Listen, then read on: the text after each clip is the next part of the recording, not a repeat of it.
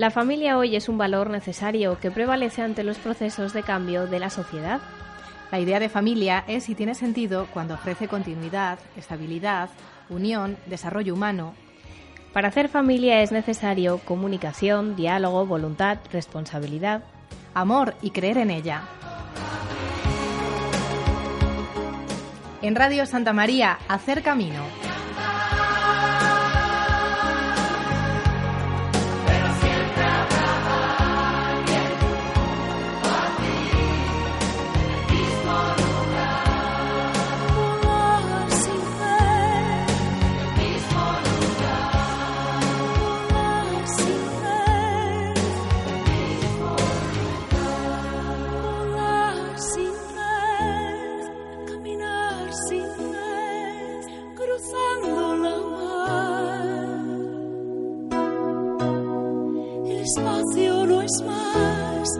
Subir y subir y llegar más allá.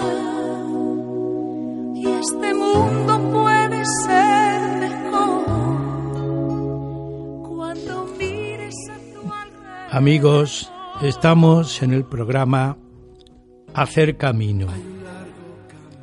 Cuando escuchen la canción, esa canción que lleva unas palabras de acompañamiento es para que ustedes se eleven como si fueran una gaviota y en las capas de nuestra atmósfera, aunque sea imaginada esa capa, se encontrarán que hacer camino no es rodar por el suelo, sino buscar la nobleza de la espiritualidad que tiene el hombre.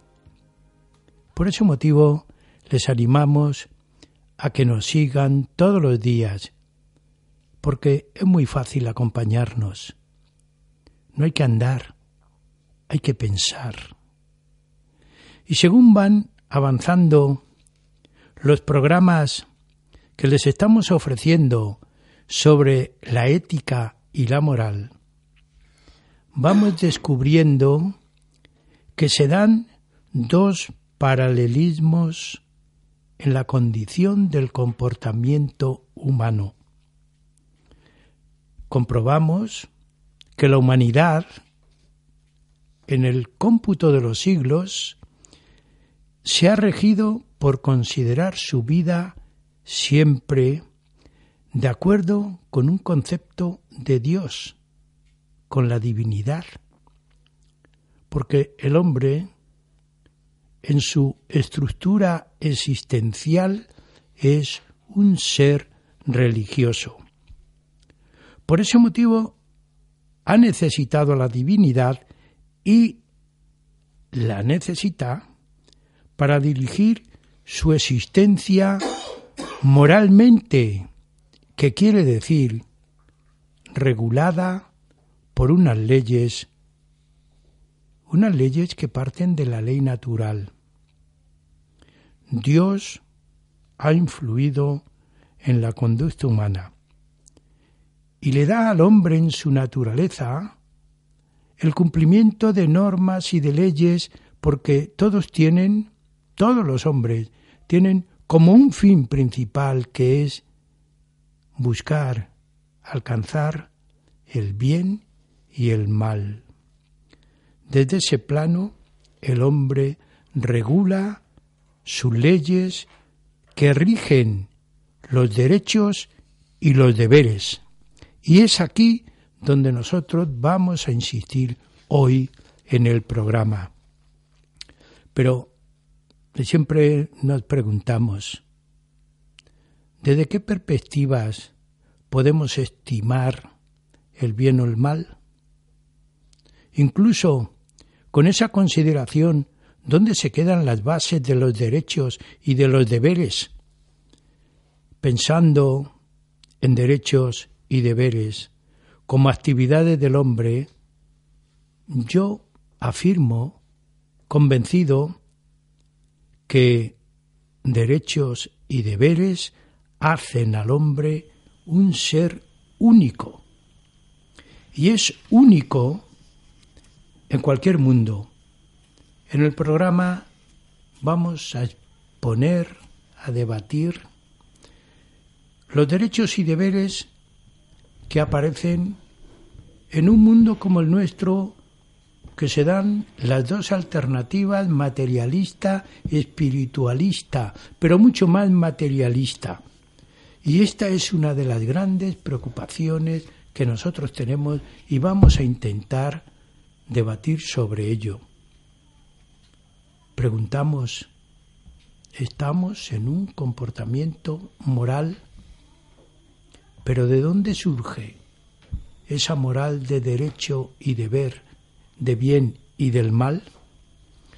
Contamos en el estudio con el padre Gregorio Rivera, con don Antonio Díaz Escobar, y les recordamos el lema del curso, Nada es posible sin problemas. Fíjense, quédense con el lema, Nada es posible en la vida sin problemas. Pues bien, con esta introducción nosotros vamos a hablar qué actividades puede realizar el hombre, debe realizar el hombre según la estimación del bien y del mal. Lo hace el hombre dentro de un marco, ¿verdad? Siempre ético-moral, estamos insistentes. Por ese motivo cuando nosotros vamos a valorar una obra, siempre decimos, ¿es buena o es mala? La conducta individual o colectiva siempre está basada en leyes, cuando el hombre actúa bien o mal. Y ahí está la pregunta en el aire para nuestros invitados y también para ustedes que en su hogar, en, en la calle, donde puedan escuchar el programa, hacer camino hacer camino, no lo olviden, les está diciendo, pero ¿cuándo se actúa bien o mal? Antonio, Gregorio. Hombre, creo que justamente cuando se actúa bien, digamos, es cuando hay algo, digamos, agradable, hay alguien, algo satisfactorio, algo que, que regula un poco el bien del funcionamiento de las relaciones interpersonales que hay en ese momento. Y ese bien, digamos, produce una, una felicidad, ¿no? Porque justamente el mal, el mal que se ve, el mal que se siente, el mal también que actúa, eh, te das cuenta que es una especie como de corrosión de lo que es la realidad y que no lleva, digamos, a la integración de las, tanto el acto o las actitudes de esa persona con respecto a, a los demás. Claro que mm, antes, eh, digamos, se debe de establecer, pues, qué es el bien y qué es el mal, ¿me entiendes? Más que nada para, digamos, delimitar, digamos, esa, esa realidad.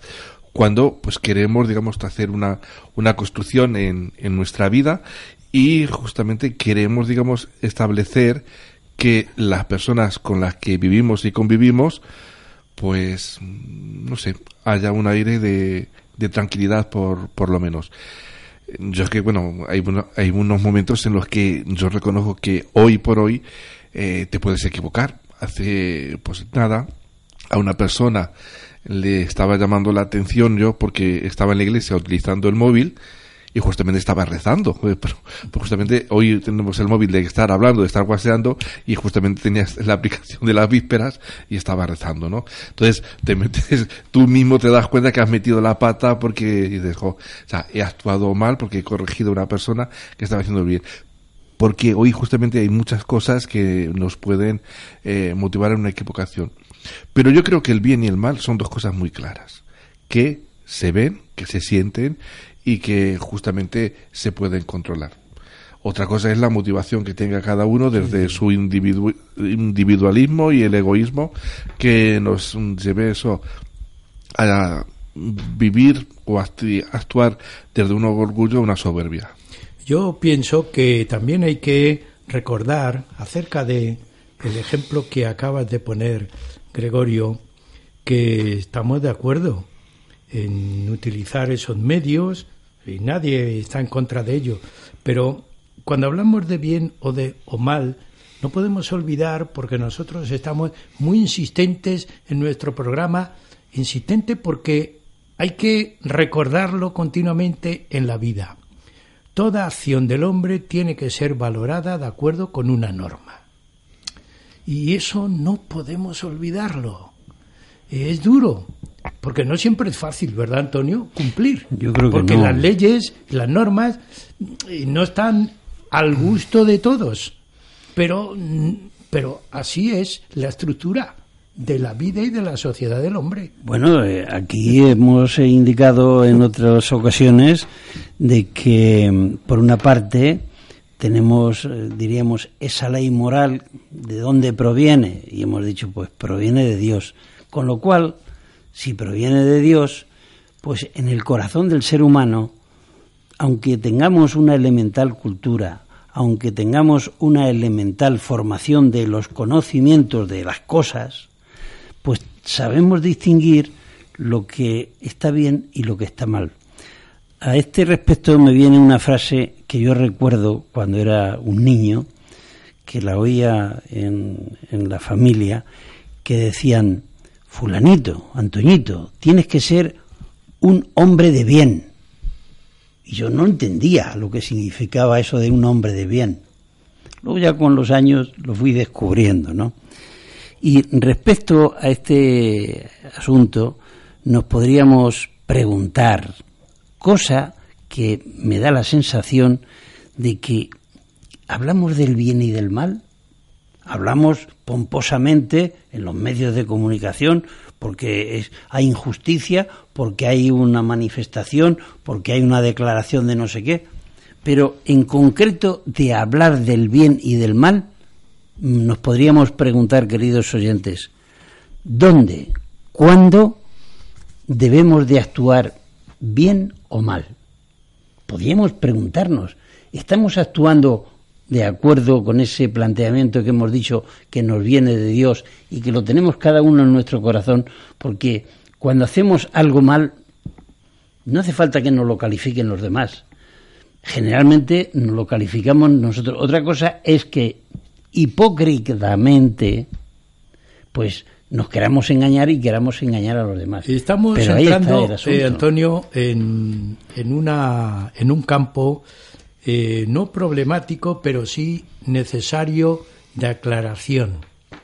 Hablar de bien y de mal necesita inmediatamente ley moral, norma moral, aclararlo y derecho y deber. Es decir, no se puede hablar y de esa manera tan, diríamos, por un lado pomposa, por otro lado imprecisa, por otro lado etérea y por otro lado nadie sabe en qué mundo está. Derecho y deber y ley moral tienen que ir de la mano. Son tres patas, tres patas de una silla, no digo cuatro, tres patas de una silla donde se debe apoyar y sentar la persona humana, la conducta de la persona humana. No en cuatro, sino en estas tres, ley, derecho y deber. Gregorio, yo no sé si el camino está trazado. ¿Qué es un derecho? Cuando hablamos, yo tengo derechos, ¿qué es un derecho? Mira, una de las cosas que mm, yo estoy leyendo en varios manuales de estos de mm, autoestima que, que bueno, a mí me, gustan leer, ¿no? Pues una de las referencias que más hacen a los lectores es tener un equilibrio eh, de acciones para, digamos, vivir una norma, tener una norma, ¿no? Desayunar, levantarte, tener unas costumbres, entonces para, digamos, para vivir la vida y, aprovecharla como tal, ¿no? Si nos dejamos llevar un poco por nuestro instinto, levantarnos cuando nos da la gana, eh, comer cuando nos apetece, pues establecemos, digamos, un- una vida nuestra que digamos que no es vida como tal, ¿no? podemos considerarla como vida, ¿no?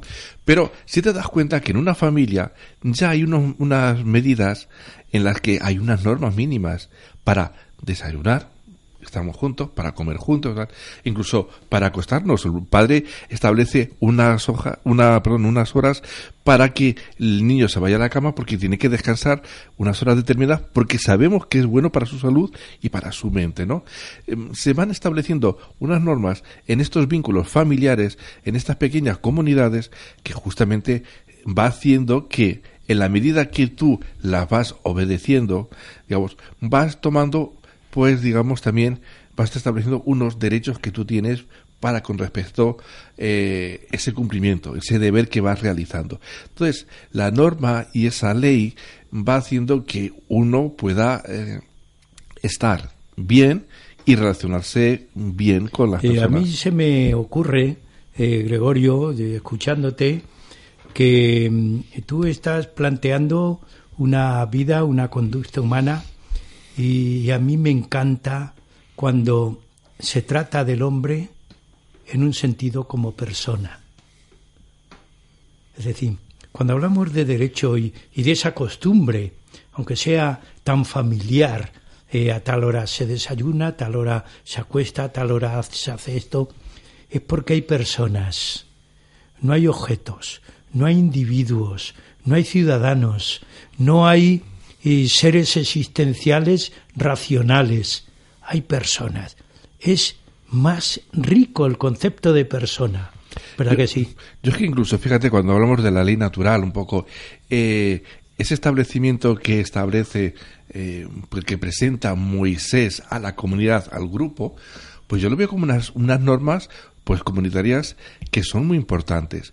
E incluso eh, no voy a decir de un nivel eh, religioso, porque, porque es un nivel religioso, pero yo, todas las personas, eh, tenemos esas preguntas de dónde venimos, hacia dónde vamos, que justamente se establece muy bien en esos primeros, digamos, normas o mandamientos, ¿no? El amar a Dios como ese destino que tiene el hombre, santificar, digamos, eh, pues obtener un día de descanso como, como, como persona, ¿no?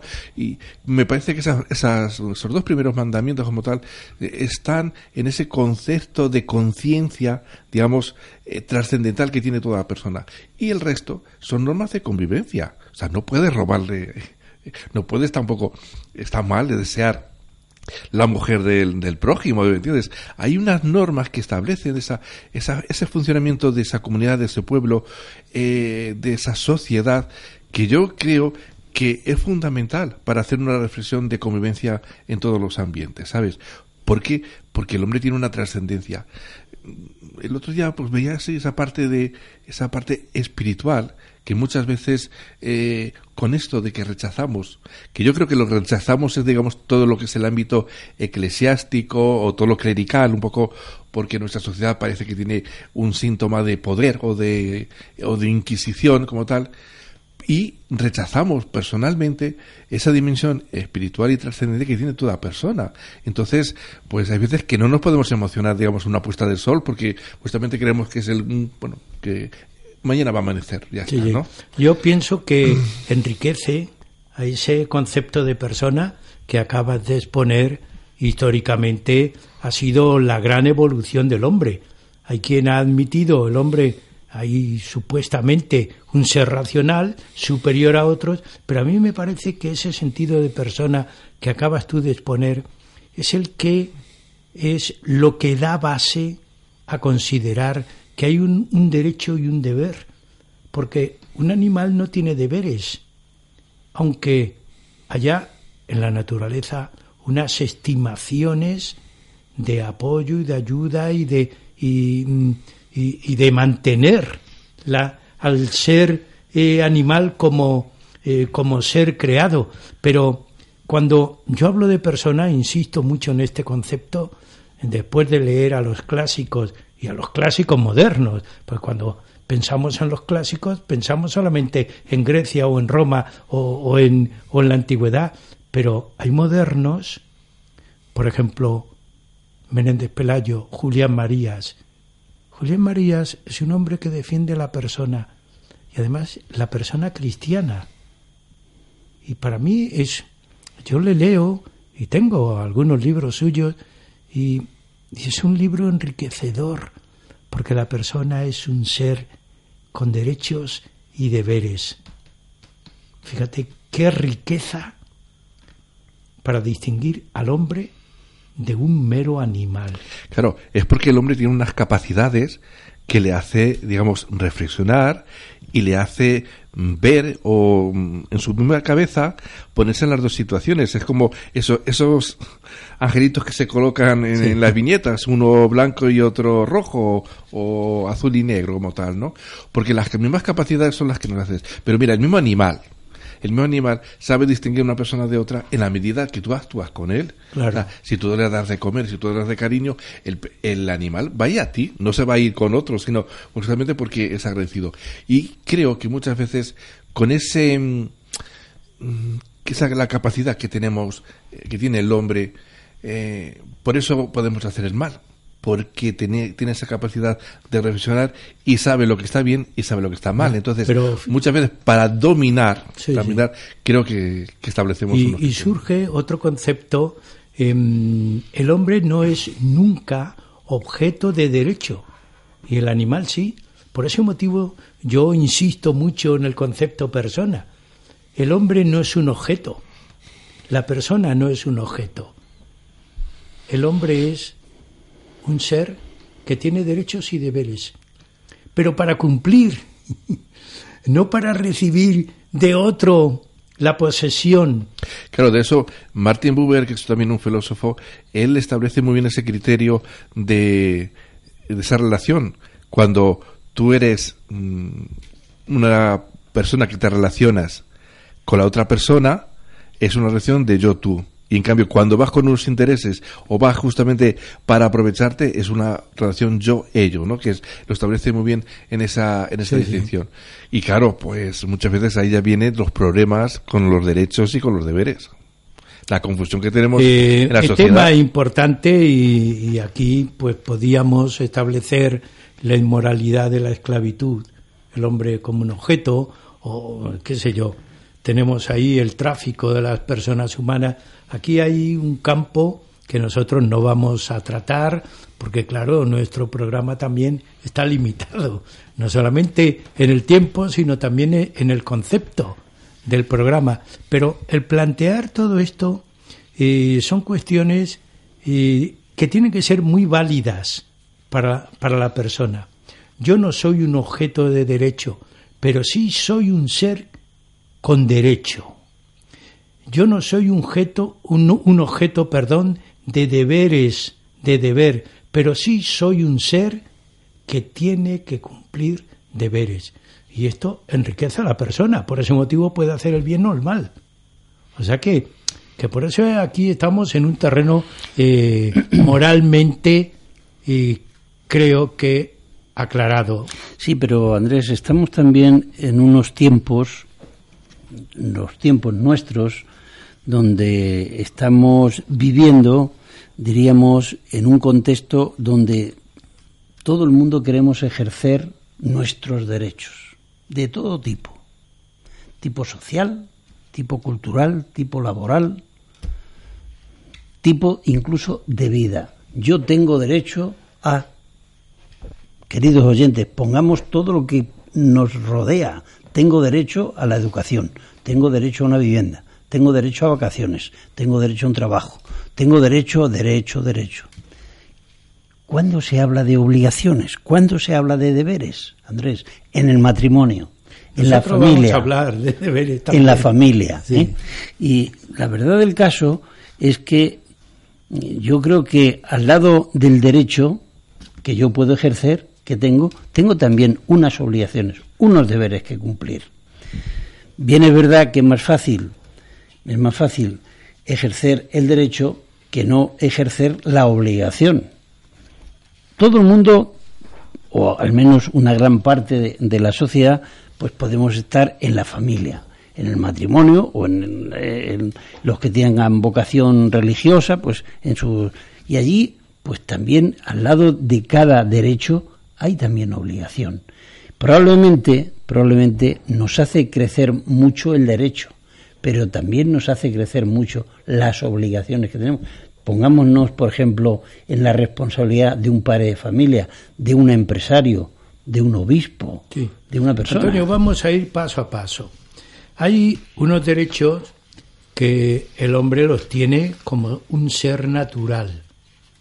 Los llamamos derechos innatos. Hay otros derechos que adquirimos si pertenecemos a una sociedad concreta, si pertenecemos a una asociación, cofradía, hermandad, sindicato, eh, partido político, adquiridos. Bien, pues vamos a aclarar todo esto. Yo digo y parto de la siguiente idea. Un derecho innato. Ese derecho, y voy a poner una, una frase que a lo mejor una palabra va en contra de mi manera de sentir, pero tengo que expresarla. El derecho innato es irrenunciable. Irrenunciable. ¿Y por qué digo esto? Porque nadie tiene derecho a atentar contra la vida de otro, que tiene un derecho. Es innato. Mm. Es innato. También es innato que yo tengo que conservar mi propia vida, cuidarla. Es que parece como que dependemos de otros. No, señor. Tengo que cuidar mi vida, curarme, ser optimista, tener un espíritu abierto a los demás, porque es un derecho que tengo de vivir. Y esto es, lo estamos olvidando. Derecho innato. Pero yo creo que esa es la gran confusión que hay en nuestra sociedad y sobre todo cuando se ponderan estos ejemplos de personas que ellos mismos por unas situaciones que a lo mejor pueden ser justificables, porque el dolor, el sufrimiento, la amargura, la depresión, todo esto, pues hacen perder, digamos, la, la misma, la misma realidad, ¿no? Pero se nos colocan como ejemplos también de derecho, derecho para decir y decidir un poco sobre tu vida, de quitarte del medio, pues por eso, pues para evitar, ¿no? Porque claro, nuestra vida, hemos perdido, digamos, que creo que deberíamos de así de, tener varias veces también con música nuestro eslogan. O sea, hay problemas.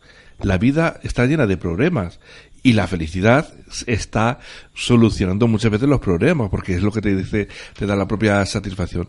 Pero hoy justamente no queremos problemas no queremos sufrimientos, no queremos dolores, ¿no? Entonces, eh, Gregorio, estamos poniendo nuestro lema este año. Nada es posible sin problemas. Claro, por eso digo que muchas veces habría que buscarle una, una letra, una música también para que justamente pueda entrarnos en nuestra conciencia para que la vida, que es un regalo que nos da Dios, desde esa trascendencia que yo digo y que muchas veces está vinculada a las personas, no es algo que podamos, digamos, como luego también decidir nosotros eh, en ese criterio. que mm, Y si alguien lo, hace, no, por lo, mm, no ponerlo de ejemplo para, digamos, una, una sociedad, que es el, el gran peligro que, que yo veo.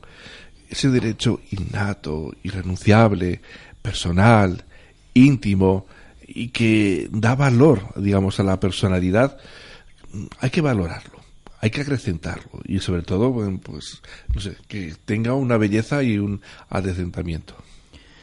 Eh, Antonio, un matiz, porque llegamos eh, a la mitad del programa. Querías. Sí, quería añadir eh, en ese aspecto de los derechos innatos yo diría que un derecho innato es que el hombre, el ser humano, la persona, me gusta más el concepto persona que tú has insistido que el del hombre en general o la mujer, sino persona. Es que precisamente esta persona tiene, eh, yo diría innatamente, la obligación, el derecho de ejercer su propia promoción como ser humano, el tener acceso a mejorar en todos los aspectos el, acceso, diríamos, a que lo que tiene que estar haciendo, donde esté haciendo lo que sea, que lo perfeccione, Bien. porque eso Pues, le hará feliz. eh, Antonio, con esa idea terminamos la primera parte, pero quiero empezar la segunda parte con ese término, la perfección del hombre, buscar el perfeccionamiento humano. Amigos, estamos en el programa Hacer Camino, un descanso y seguiremos de nuevo después con ustedes. Another star, you fade away. Afraid our aim is out of sight. Wanna see us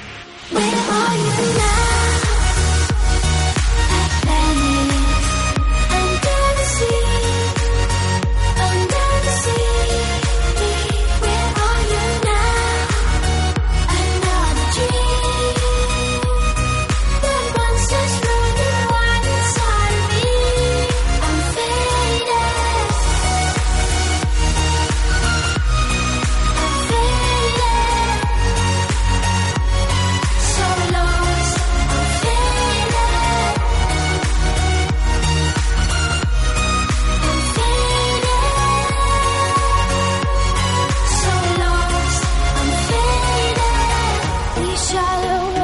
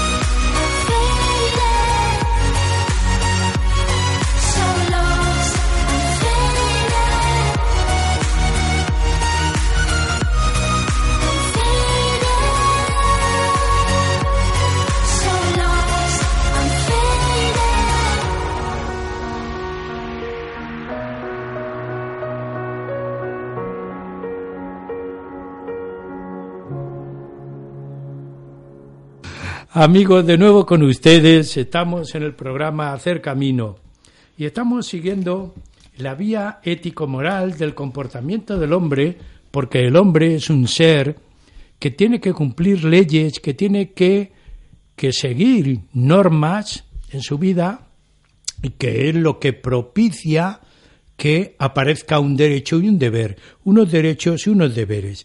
Y habíamos hablado en la primera parte que el derecho con el que nace el hombre, el derecho a su vida es irrenunciable.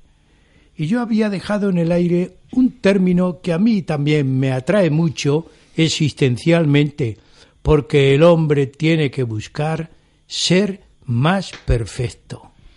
El perfeccionamiento está dentro del cauce del derecho a la vida. No solamente Dios, el Creador, nos da una vida, sino que nos da una vida con un compromiso de mejorarla, de hacerla más rica. Alguien puede decir, pero si yo me doy muchas cremas en el cuerpo, si yo me eh, hago mucho ejercicio, no, no, no, no. Mejorar la vida no consiste solamente en eso. Perfeccionar la vida es perfeccionar la conducta del hombre. Y estos son otros derroteros. Hombre, la Paloma San Basilio así nos lo cantaba al principio. Y llegar más allá. Ir más allá, pues un poco. Yo creo que sí, yo creo que un padre, un padre cualquier persona que tiene una responsabilidad, no se puede conformar con tener lo que tiene, ¿no? Que bueno, hasta el mismo nuestro Maestro Jesucristo, cuando habla de los talentos, él quiere que los pongamos en práctica, que, que los trabajemos. Por eso critica tanto al que conserva, al que protege, al que guarda el talento solo, ¿no? Eh, porque justamente hay que, hay que mejorarlo, hay que perfeccionarlo y sobre todo, pues, hay que compartirlo. Yo creo que es un poco el gran reto que tenemos como personas, ¿no? Aportar algo a nuestra sociedad.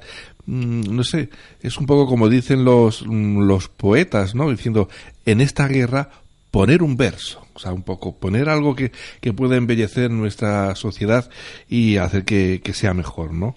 Eh, justamente por eso no solamente tenemos que tener esa conciencia de los derechos que tenemos como persona, desde la belleza que tiene el ser persona, sino también ese deber, esa responsabilidad, esa tarea, ¿no? De mejorar.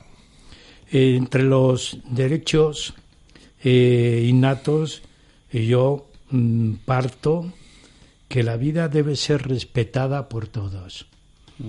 Es un derecho que hoy lo estamos poniendo En duda. ¿eh?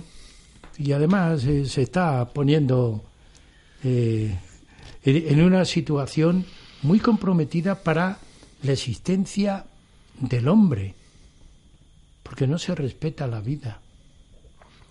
Es que curioso, porque como la vida la estamos tan relativizando, pues lo que hoy para nosotros es, digamos, como un grito fuerte, el aborto y la eutanasia, pues justamente las nuevas generaciones que no tienen esta, digamos, decir, ética, porque justamente se les ha mostrado algo tan relativo, pues justamente la vida no tiene otra que funcionalidad que, que justamente la misma, la mera existencia, ¿no?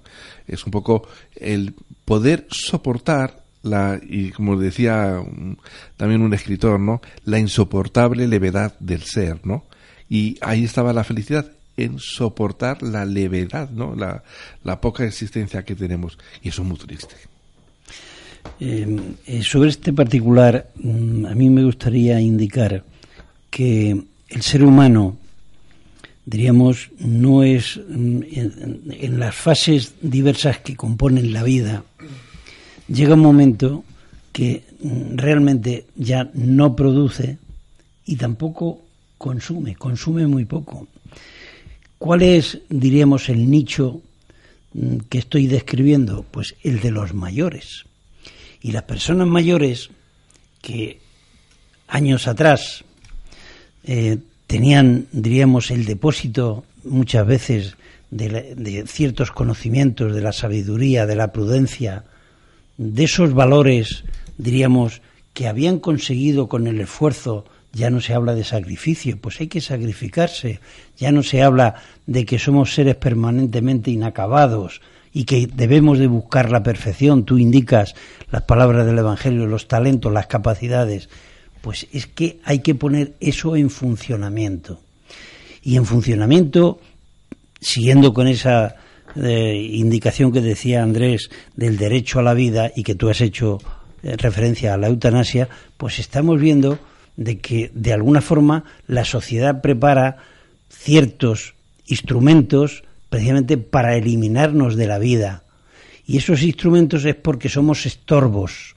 Ya no servimos para producir, ya no servimos para consumir, porque el- la persona adulta ya mayor, realmente con muy poco tiene la supervivencia eh, hecha. Y entonces son estorbos que cierto político economista eh, español nos llamaba estorbos a las personas mayores, ¿no? Y en ese sentido, pues eh, yo tengo la sensación de que realmente no estamos precisamente haciendo gran cosa en los poderes públicos. Tenemos para comprar o para invertir o para gastar en multitud de cosas. Pero he leído hace unos días en una revista médica que su- suscitaba, diríamos, el diálogo y además la presión por parte de facultativos para poder facilitar a través del sistema de seguridad social ciertos medicamentos que paliaban precisamente el sufrimiento y la vida de estas personas mayores. Sin embargo, sí había dinero para otras muchas cosas superfluas que no es quitar la vida. Bueno, y pues quiero vamos- hacer y quiero hacer Sí, también sí. una mención eh, a lo que tú decías también Gregorio en el sentido de aportar yo creo que el ser humano a medida que vamos diríamos creciendo a medida que vamos teniendo más cosas desde el punto de vista personal de crecimiento pues tenemos que crear bondades, tenemos que crear actitudes positivas y tenemos que más que exigir dar a mí, yo tengo la sensación que cuando doy algo me produce más satisfacción que cuando pido.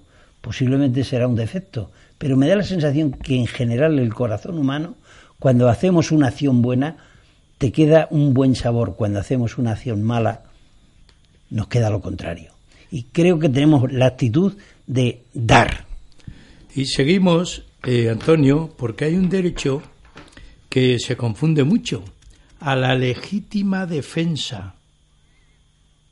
Parece como que debemos tener escudos, armas, eh, fusiles para defendernos, pero debemos defendernos en nuestra religión, en nuestras ideas, debemos, porque está ocurriendo en el mundo Y en la vida misma, de en, nuestra vida, pero de- da miedo ahora mismo esta, ¿Verdad? esta expresión, ¿no? Porque fijaos cuántas veces la gente ha tratado de defenderse de su propia vida ante, digamos, un robo, un atraco, lo que sea, y mirar las consecuencias que muchas veces Sí, sí. se establecen, ¿no?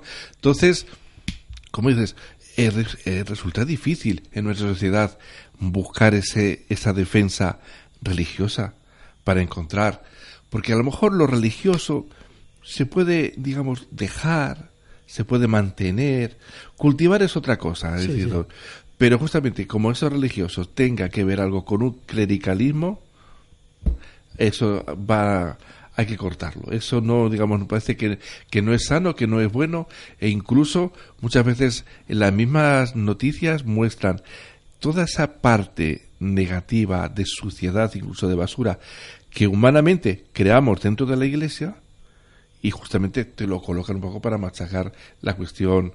Mira que en otras religiones también hay violencia, que hay incluso tensiones y casi guerras y todo esto. No se dice nada, no se, no se potencia nada.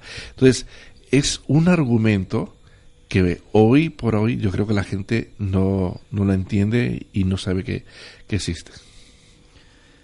Y seguimos, Antonio, porque yo tengo eh, muchas cuestiones siempre pendientes.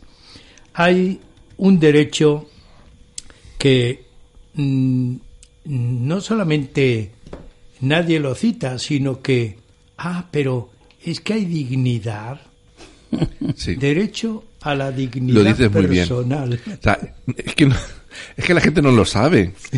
Entonces, no sabe que tiene su derecho porque no sabe lo que es la dignidad. Y ellos mismos, mm, a lo mejor ni son dignos de, de justamente de establecerse, de manifestarse, de mostrarse a los demás como, como dignidad. Entonces, no, no lo pueden exigir porque no lo saben, ¿no? Yo recuerdo que hay ciertos pasos que das en la vida religiosa y la vida eh, sacerdotal donde la palabra digno se te pone la piel de gallina. Sabes ser digno para ser diácono, sabes ser digno para ser sacerdote.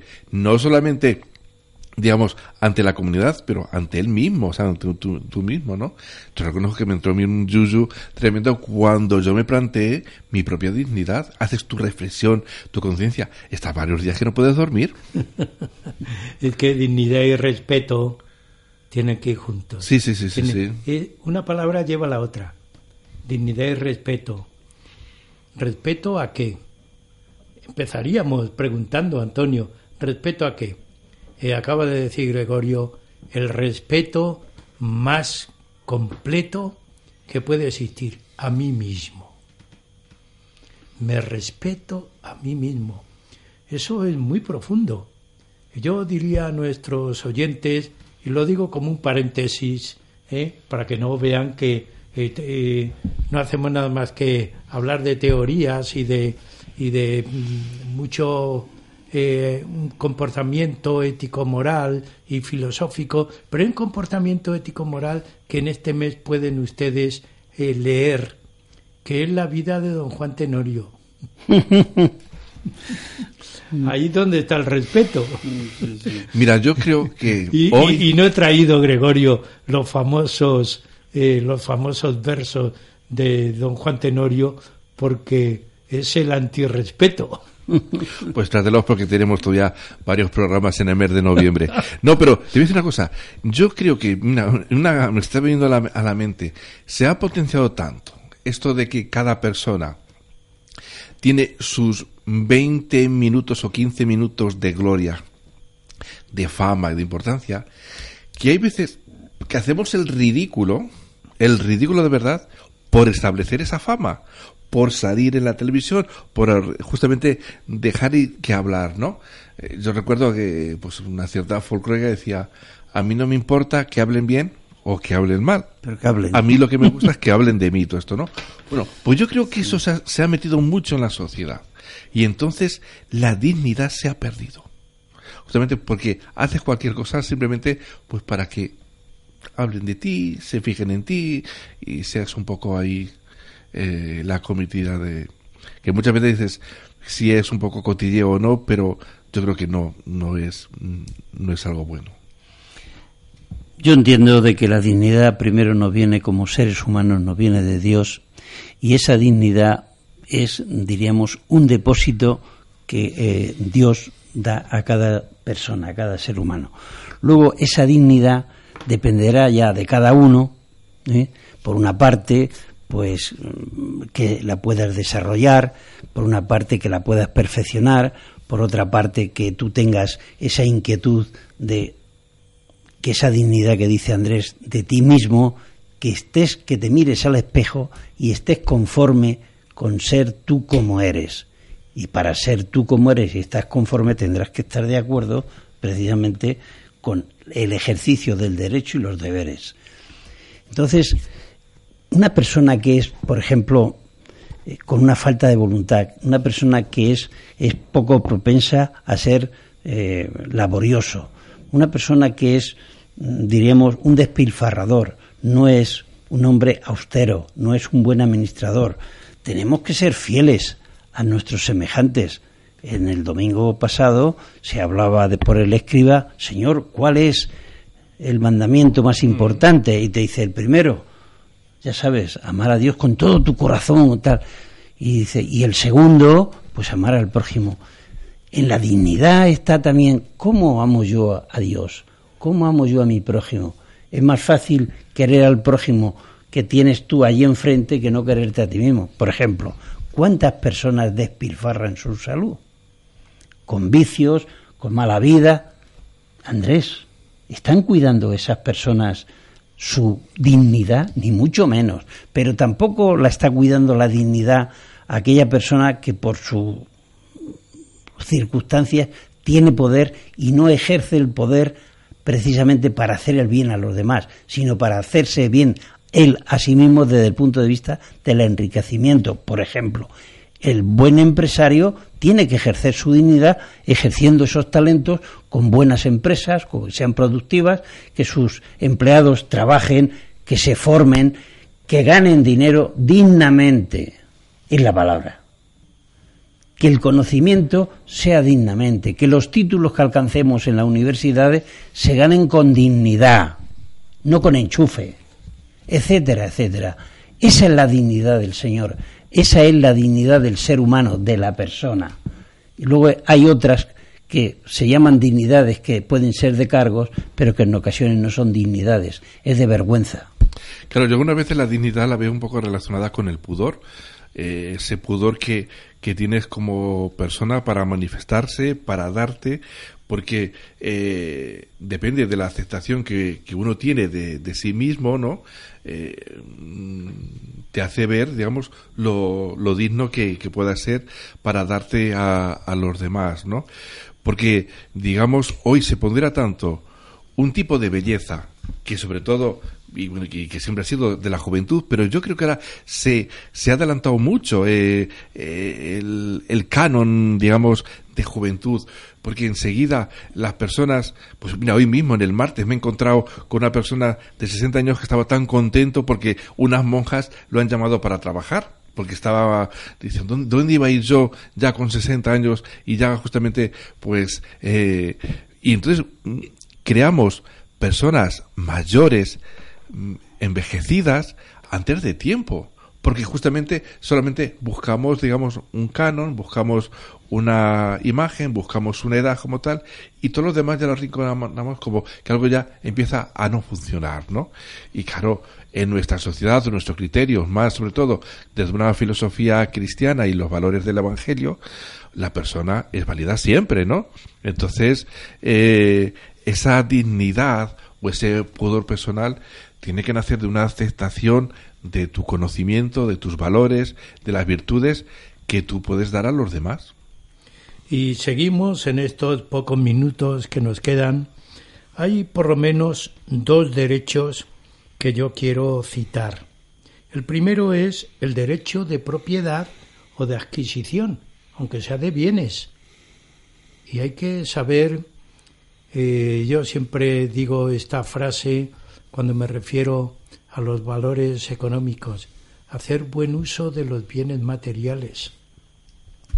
Mira, yo una vez le di un regalo a, a una niña, porque era su cumpleaños y justamente la tengo, es una niña de estar de tus ojos, de que la he visto crecer y siempre ha sido una niña muy acogedora, muy cariñosa y muy respetuosa conmigo, ¿no?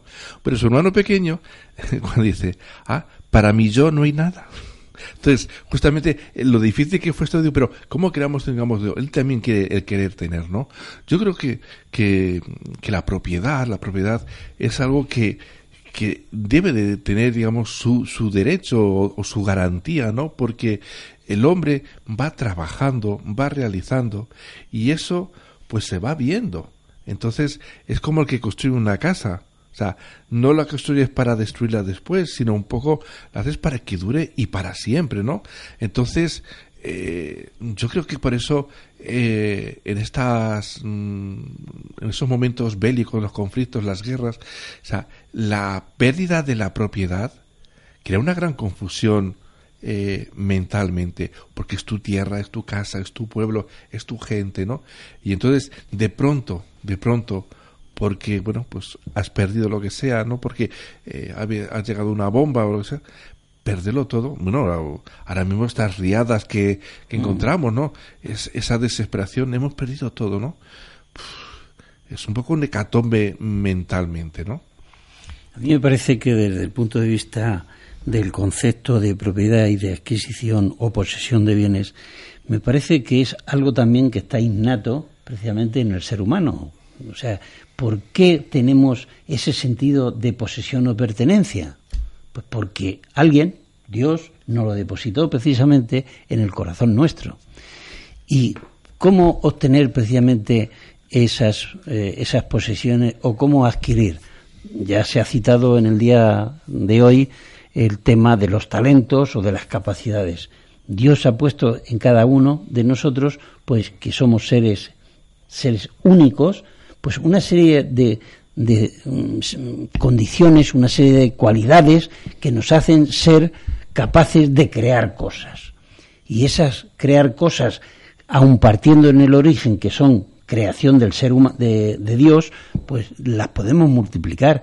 Eh, demos um, cuenta, por ejemplo, cómo es la procreación de diversos alimentos nuevos, pues que se transforman a través de los estudios y tal. Pero claro, eso ha dado lugar porque ha habido personas que se han promocionado en el conocimiento para poder hacer que haya alimentos pues para tantísima gente. A mí me da vergüenza, me da vergüenza cuando leo o oigo de que se destruyen alimentos para mantener precios altos y a pesar de la cantidad de millones de seres humanos que pasan hambre. Bueno, pues eso lo hacen los sistemas previamente de los hombres que hacen que esos alimentos no lleguen a los demás. Y en el sentido de, de la adquisición, yo creo que es, y lo enlazo con lo de la dignidad, Es lo mismo que aquella persona que por las circunstancias de la vida, de la familia, del sistema social, mm, de donde se ha encontrado, mm, pues le han influido para poder adquirir una serie de conocimientos. Que esas posesiones, esos conocimientos, esos títulos. De doctores, de maestros, etcétera, pues que estén al servicio de los demás. La adquisición no tiene que ser para uno mismo, sino para ponerla al servicio de los demás.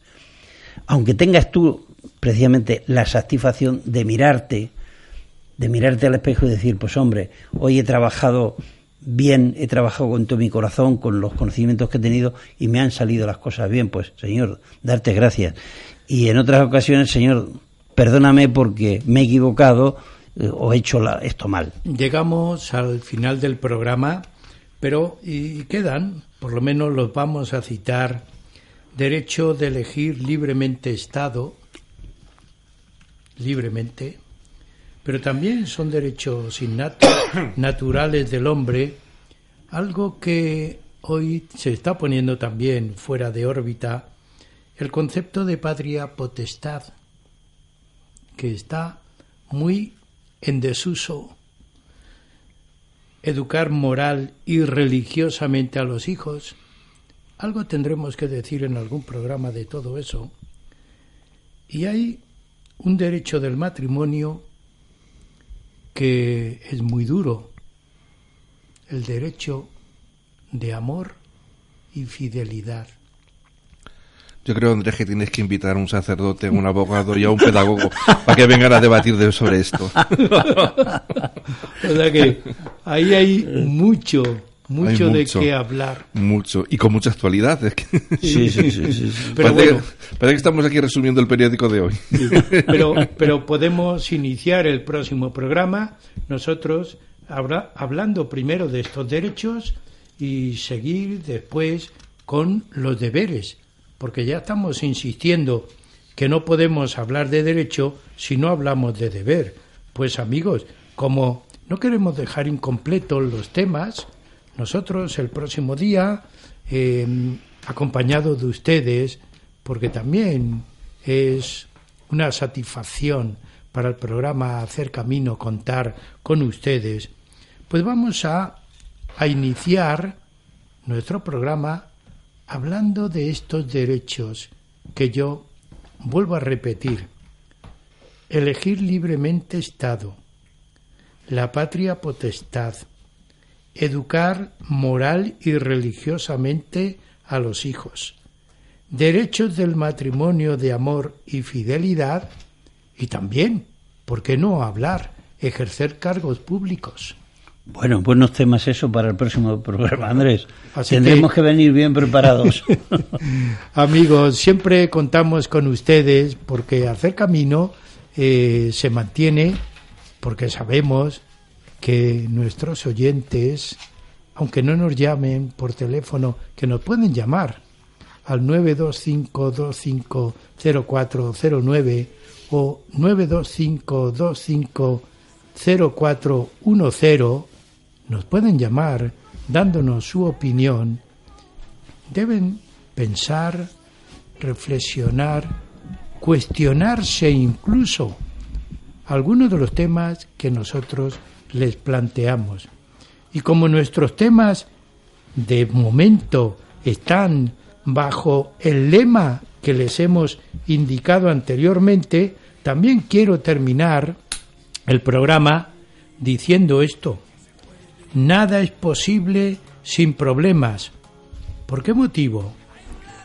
Porque esos problemas de dónde aparecen, piénsenlo, en la conducta humana, en unas formas de la sociedad, ¿y de dónde parte esa conducta?